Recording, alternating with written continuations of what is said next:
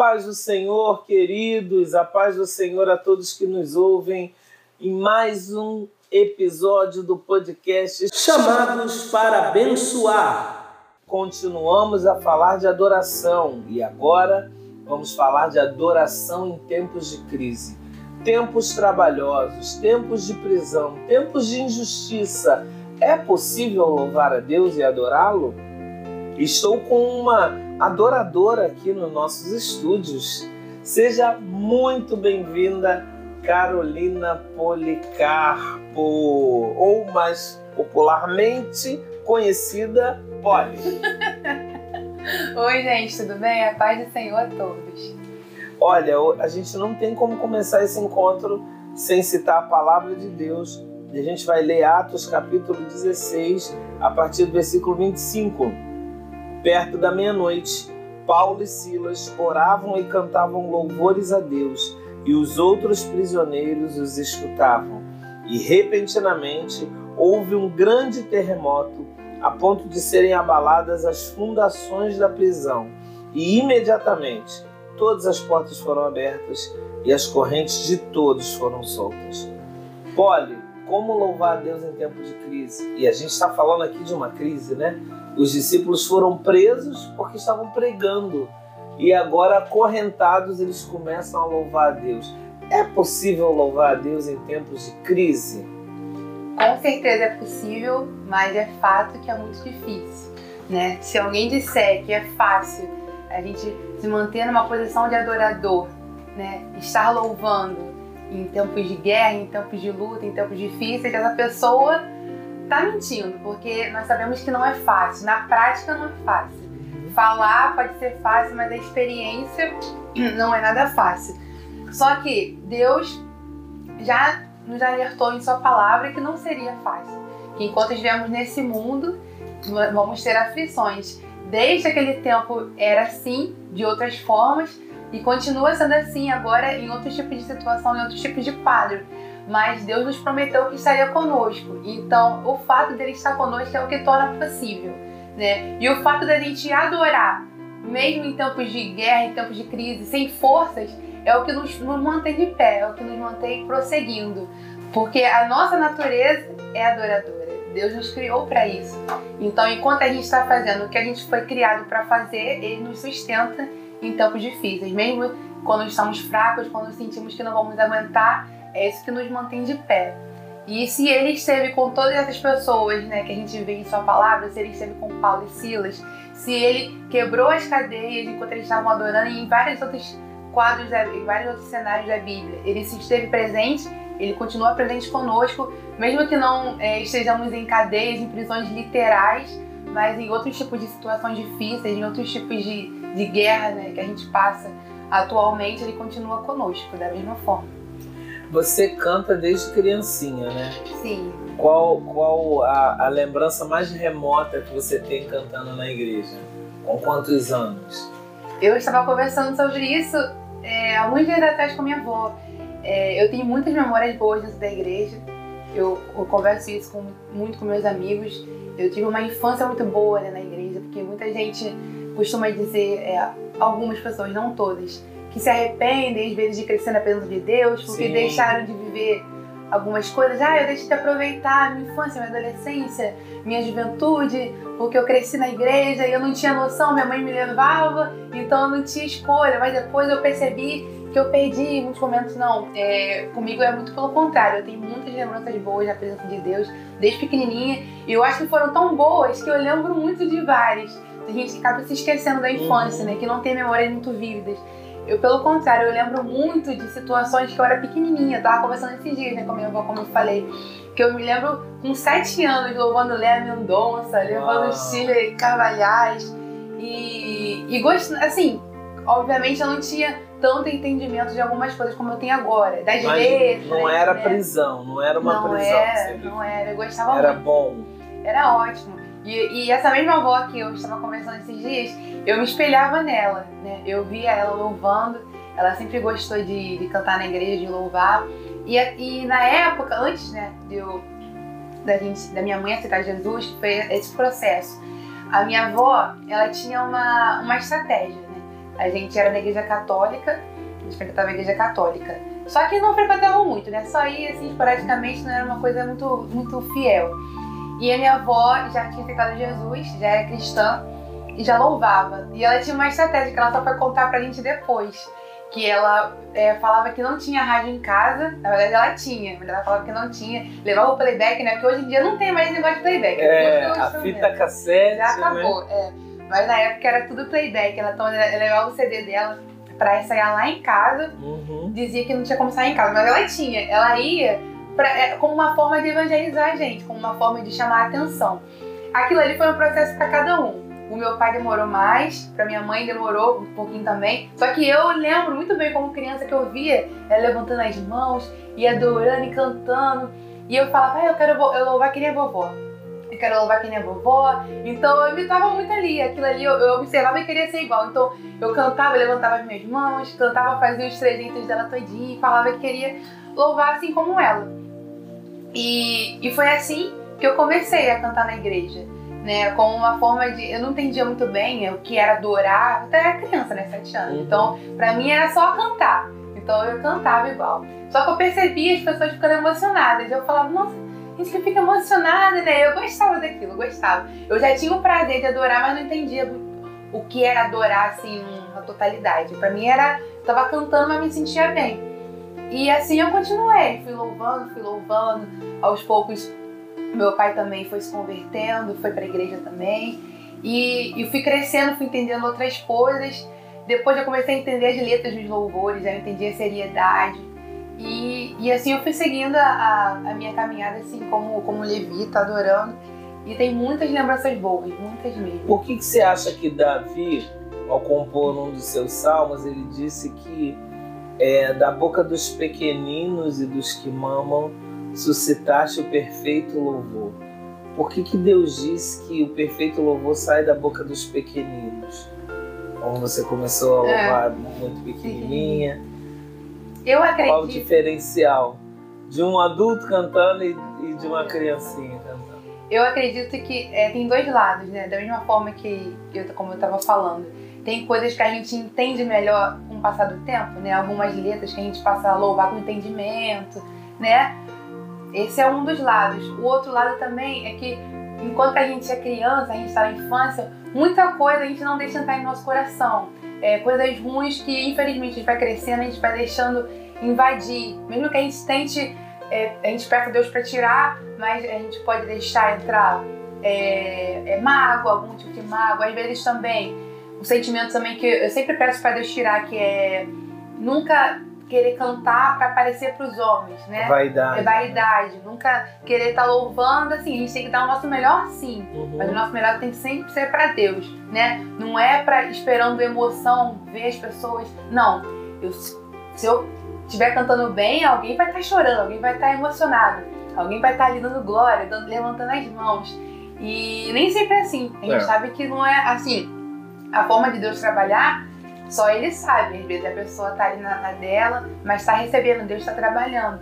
E a gente, infelizmente, a gente vai crescendo, a gente vai começando a perceber essas coisas, a gente vai esperando, né, algum tipo de reação, ou então tendo essa, essa questão da, da vaidade. Eu acho que quando, enquanto os pequeninos, né, as crianças, elas são puras de coração né? Tem uma pureza que a gente Nem vai. espera aplauso. Não espera aplauso, não espera surpreender, não espera alguém tá chorando, se derramando. Ela tá ali cantando porque ela gosta, que era, era o meu caso. Eu cantava, claro, não tinha, como eu falei, todo o entendimento de, do que é adorar, mas eu louvava porque eu gostava, gostava, me sentia bem. É que diz que é isso que Deus quer, Ele quer um louvor verdadeiro, né? E espírito em verdade para Ele. De Sem coração, nada de coração, né? de coração puro e sincero, né? Uma coisa que as crianças têm e a gente tem que pedir para ter também de volta, né? A gente tava perdendo. Qual a sua primeira experiência que você recorda das coisas não estarem indo muito bem e você ser convidada para louvar? Ah. Né? O tempo de crise chegou, mas a oportunidade de cantar também chegou. Eu, eu me lembro falando sobre essa questão de de passar por alguma dificuldade, passar por alguma situação, alguma prova, eu, eu me recordo muito bem de. Eu, eu era adolescente já, tinha 16 anos. E eu, eu tava louvando, desde os 7 anos que eu comecei a louvar, eu não, não parei. Parou mais. Não parei. Mas aí é, eu tava conversando com um professor que era cristão, né? E ele começou a falar, e tava outros amigos meus também da, da minha sala, falando é, de dificuldades, né? Pessoas da igreja falando de dificuldade. É porque eu passei isso, aquilo e tal. E se você não passa por nada, tem alguma coisa errada. E o professor, é, é assim mesmo. A gente, quando tu tá na caminhada com Deus, sempre acontece alguma situação, alguns espinhos e tal se tá tudo fácil, tá tudo certinho, é porque tem alguma coisa errada. E aquilo ali me confrontou muito, porque até então tava tudo bem pra mim. Aí eu falei, meu Deus, tô em pecado, tem alguma coisa Tem errada. alguma coisa errada. alguma coisa errada. Aí eu fui e falei, professor, mas eu não passo nada assim difícil, tô bem. Tem alguma coisa errada? Ele falou assim, olha, isso eu não posso dizer. Você tem que se autoavaliar e conversar com Deus sobre isso. E foi aí que eu percebi que, na verdade, não é que eu estava louvando, cantando de qualquer forma, mas faltava uma entrega total.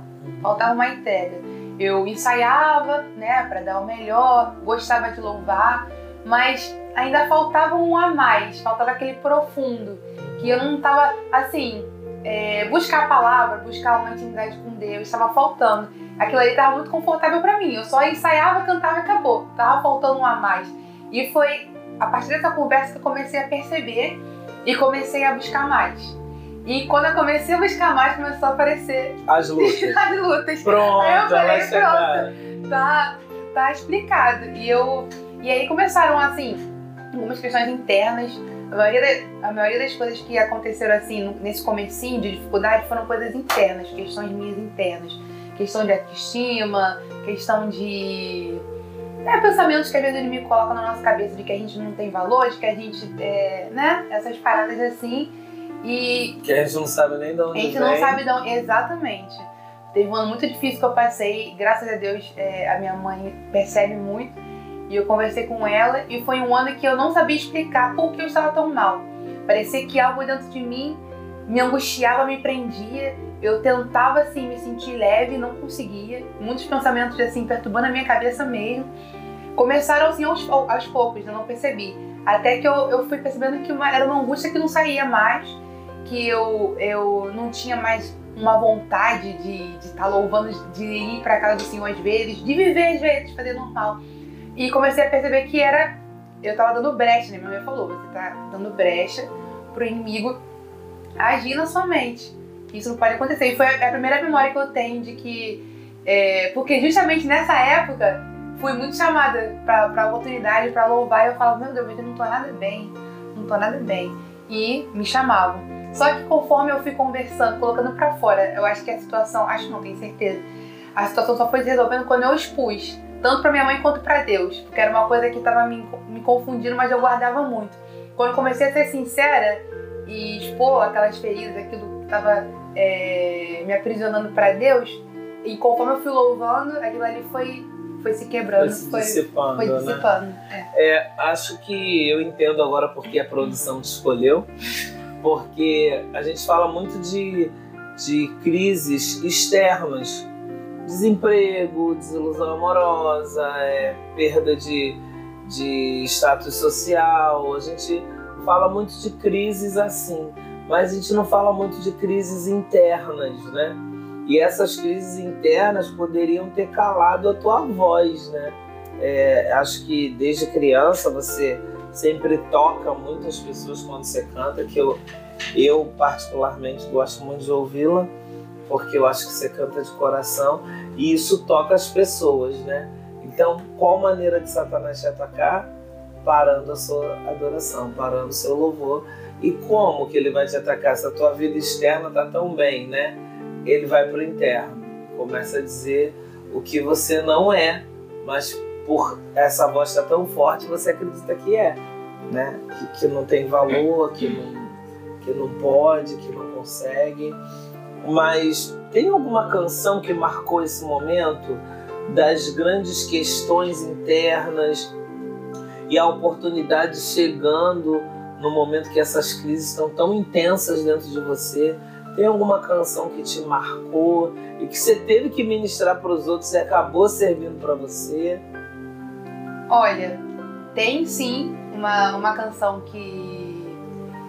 Canções, né? Que eu ministrei acabou, e acabaram me ministrando. Mas tem uma específica, eu não sei se, se também vai se encaixar, mas na hora que o senhor falou, eu, eu dei a mente, então eu acho que é essa que realmente me marcou, porque foi a primeira, assim, que eu sinto a necessidade de falar. Que não faz tanto tempo, é recente, entre aspas, mas é uma canção que, um momento que eu, eu acho que eu não lembro, mas aquilo ali me marcou tanto que eu trouxe até, até eu trago até os dias de hoje. Que foi no primeiro retiro, né? Não foi esse tipo de situação que eu tive que ministrar, mas foi um momento de louvor também. E foi no primeiro retiro, a gente estava numa rodinha descontraída de violão, né? Uma madrugada louvando. E, e, alguém pediu aquela música do, do Melk Vilar, Amanhecer. É, Deus é poderoso para fazer infinitamente mais. E o pastor é, falou assim, não sei se foi brincando, mas eu lembro nitidamente. E, e também lembro da Marcele nesse momento, ela também não vai lembrar. Era aquela foi... Isso. É. Foi um momento que me marcou tanto que eu lembro dessa, dessas duas coisas assim, bem vívidas. Que no momento que começaram, é, o Gerard começou a cantar, o pastor olhou pra mim e falou assim: Essa é pra você, Polly. E eu não me conhecia, não me conhecia muito bem ainda. A gente tava se conhecendo. Foi meu primeiro retiro, meu primeiro contato. Falei assim, olha, essa é pra você, Polly, preste atenção. Assim, do nada. E a Marcele foi, me abraçou. E eu não conhecia a música até então.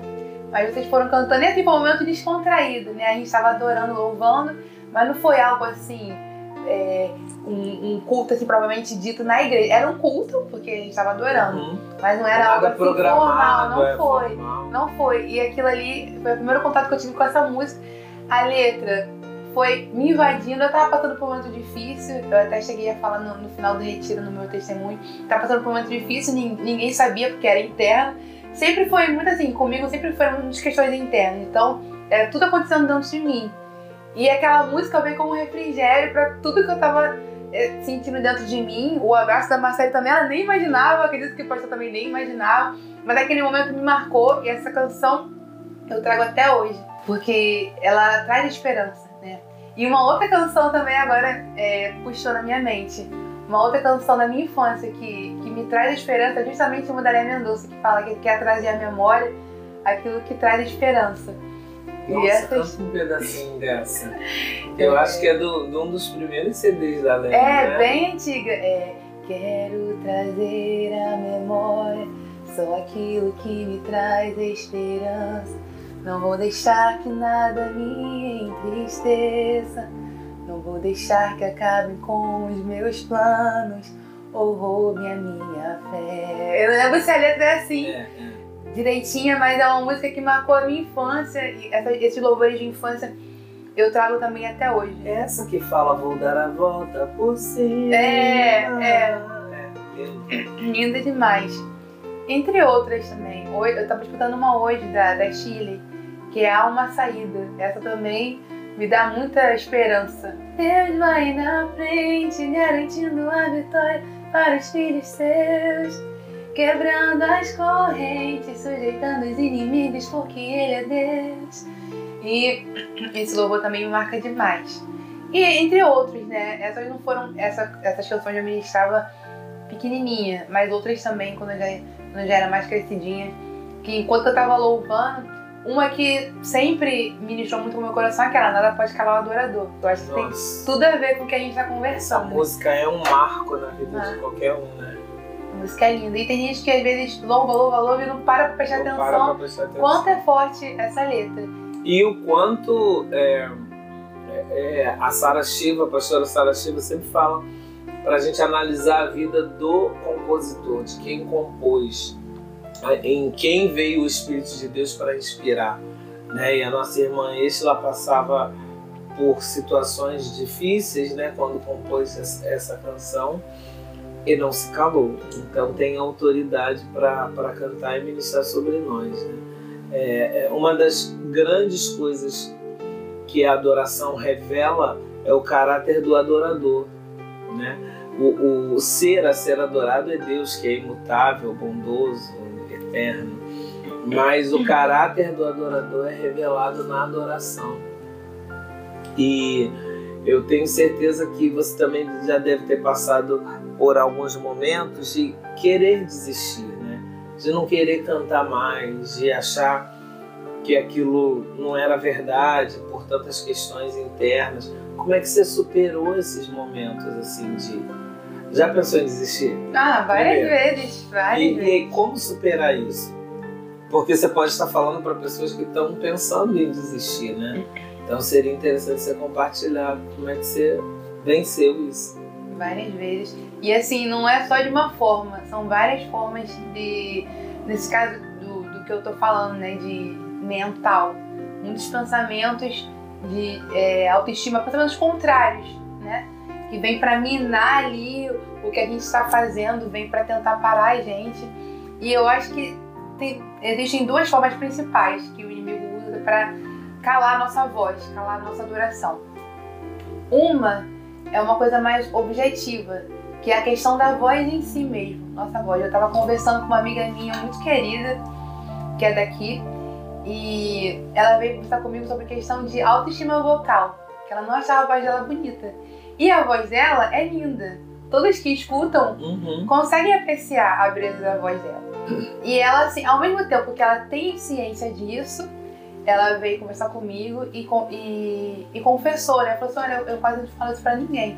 Mas eu sei que vocês elogiam, que vocês falam, sei do, que eu fui criada para isso, mas muitas vezes eu tenho que lutar com o pensamento de que minha voz é feia, de que existem outras vozes muito mais potentes, que existem outras vozes. Gente, o pastor é horrível, né? Já se repete que não tá falando. não vamos revelar nomes não, por questão de ética. E aí a gente conversou muito, porque ela veio falar isso comigo sem saber que isso foi uma coisa que eu passei também. Uhum. E ali eu, eu, eu, eu vi E eu acho que todo mundo que canta passa é, isso, né? É uma coisa do inimigo mesmo, é. que a gente não vê nas pessoas, a gente só vê Até gente. porque ele foi expulso do céu, né? O que ele puder fazer pra calar pra calar. Voz, né? A gente não vê defeito na vida das outras pessoas, uhum. a gente só vê na gente. Quando eu vi ali ela falando comigo aquilo, eu falei assim, meu Deus, nós como? E eu falei, nossa, mas que lindo, porque você veio conversar comigo sem saber que eu passei exatamente pela mesma coisa. E foi com a ajuda de Deus, é, é, através de pessoas que ele usou como instrumento para mostrar, é, é inclusive o Senhor, eu até conversei com, a, com ela muito sobre isso, que aqui na IBNC eu aprendi muito sobre a multiforme graça. É, o Senhor está sempre citando uhum. isso, e foi isso me ajudou a entender que Deus não é limitado o suficiente para criar todas as vozes iguais. Todas as vozes fortes, graves, né? Porque o que ela achava é que a voz dela era muito aguda, muito suave. E foi exatamente o que, o que me entristecia. Eu falei, nossa, mas eu não tenho um vozeirão, minha voz é tão assim, calminha, minha voz é tão tranquila. É, todo mundo quer ter aquela voz é, negra, voz, Ela falou isso, né? foi. Eu falei, caramba, eu sempre quis ter aquele vozeirão potente, sabe? Que, que emite assim, que todo mundo sente aquele estrondo e tal, tal, tal. E por muito tempo eu falei, nossa, mas eu tenho uma voz tão assim, é, entre aspas, xoxinha. Poxa, que, que vozeirão é esse? E aí, depois eu fui começar a reparar, além dessa questão de, de ver que Deus é um Deus criativo, ele cria várias vozes de várias tessituras, de várias formas, porque ele quer agir de formas diferentes. Exatamente. E eu entendi. E a junção de tudo isso fica tão lindo, né? Eu entendi o, o porquê a minha voz era tão calminha, suave, quando eu comecei a perceber que o que as pessoas vinham falar comigo, eu não deixava aquilo me engrandecer, uhum. mas o que, o que as pessoas vinham falar comigo era sempre a mesma coisa. Nossa, pô, a sua voz me acalma, a sua voz é suave, acalmou, a sua voz me trouxe tranquilidade. Ou seja, Deus fez com esse propósito. Foi.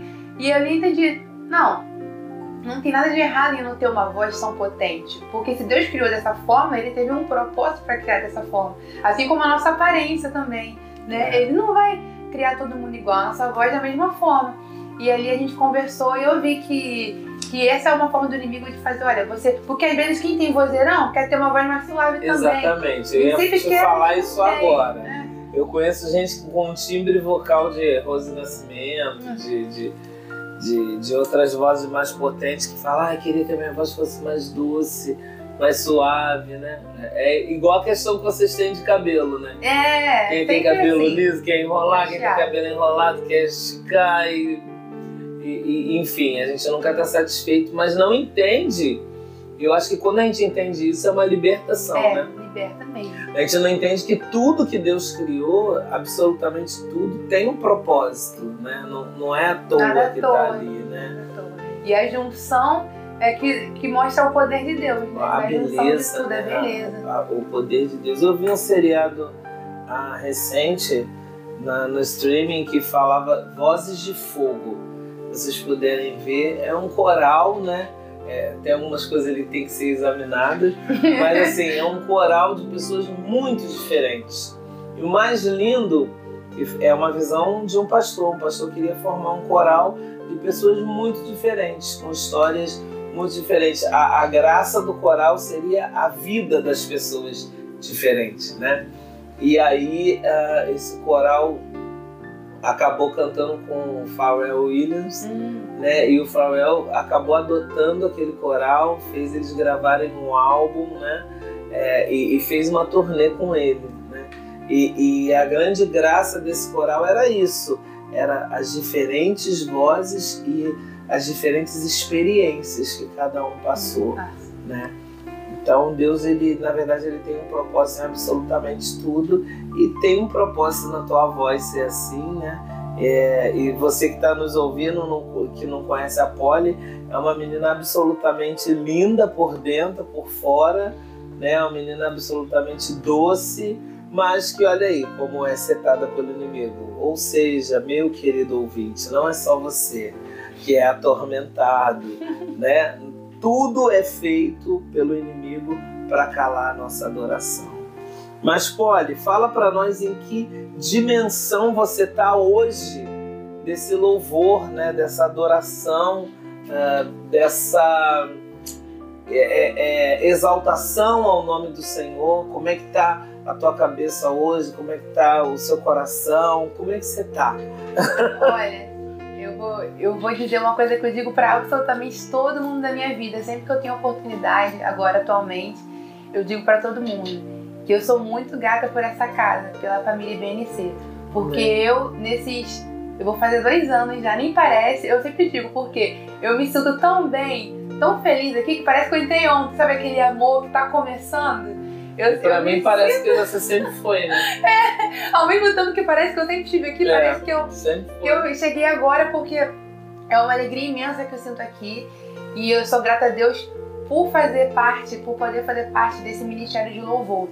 Porque eu tô é, tendo, como eu falei, eu acho que com o tempo a gente vai entendendo algumas coisas melhor. Mas a gente nunca vai entender assim 100%, sempre vai ter algo para aprender, não adianta. A gente sempre vai ter algo para ver de, de forma diferente. E depois que eu tive a oportunidade de fazer parte do ministério de louvor, eu pude entender muito mais sobre adoração com, com esse grupo, com essa família. Né? Não digo nem grupo, é uma família mesmo, um ajuda o outro.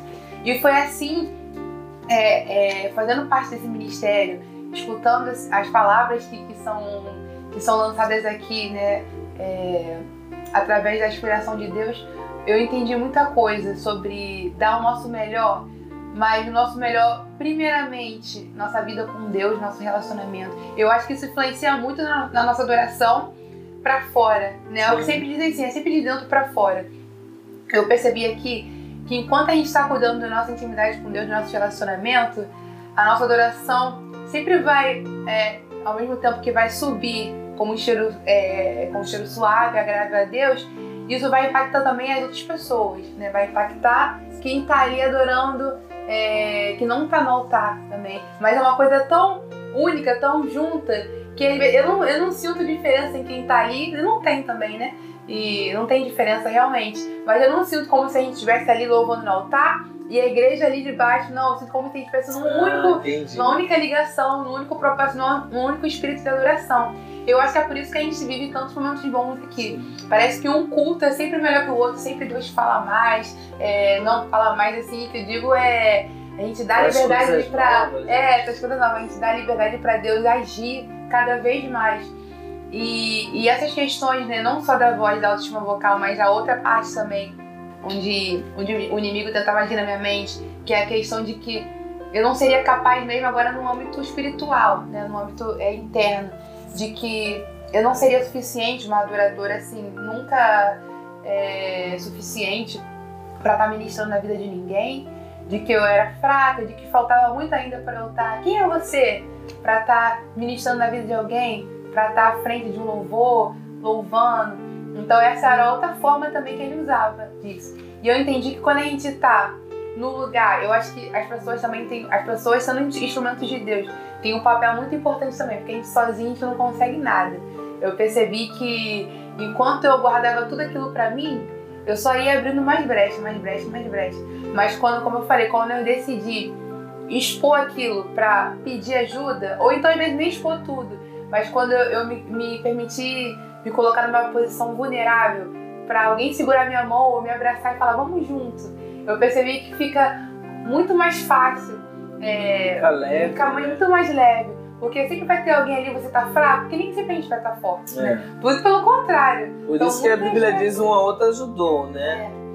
É. Fica muito mais leve o, irmão assim, ah, hoje, hoje você tá cansado? Não, vem aqui que eu tô aqui, dá a mão.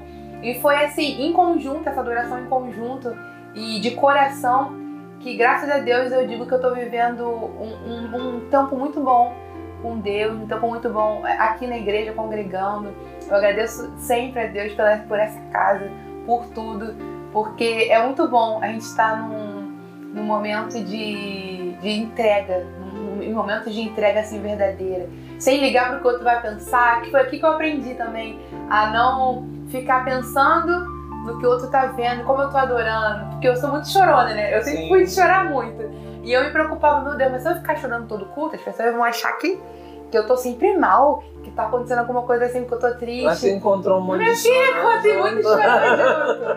Aqui encontrei gente que pula, gente que adora quietinha, gente que adora levantando a mão, mas gente que adora sempre de olho fechado, né? É, refletindo, gente que chora, gente, gente que, ri, que adora em libras. Gente que adora em libras. E eu entendi essa beleza em você adorar mesmo de coração, sem se preocupar é, no que as pessoas estão pensando, porque assim a outra também vai se encorajar a adorar sem se preocupar. E é assim que Deus vai agindo, né? Vai, vai ministrando nossos corações, vai liberando. E graças a Deus eu estou vivendo esse momento bom de adoração, de entrega e de, de louvor, de entendimento de louvor. Que lindo!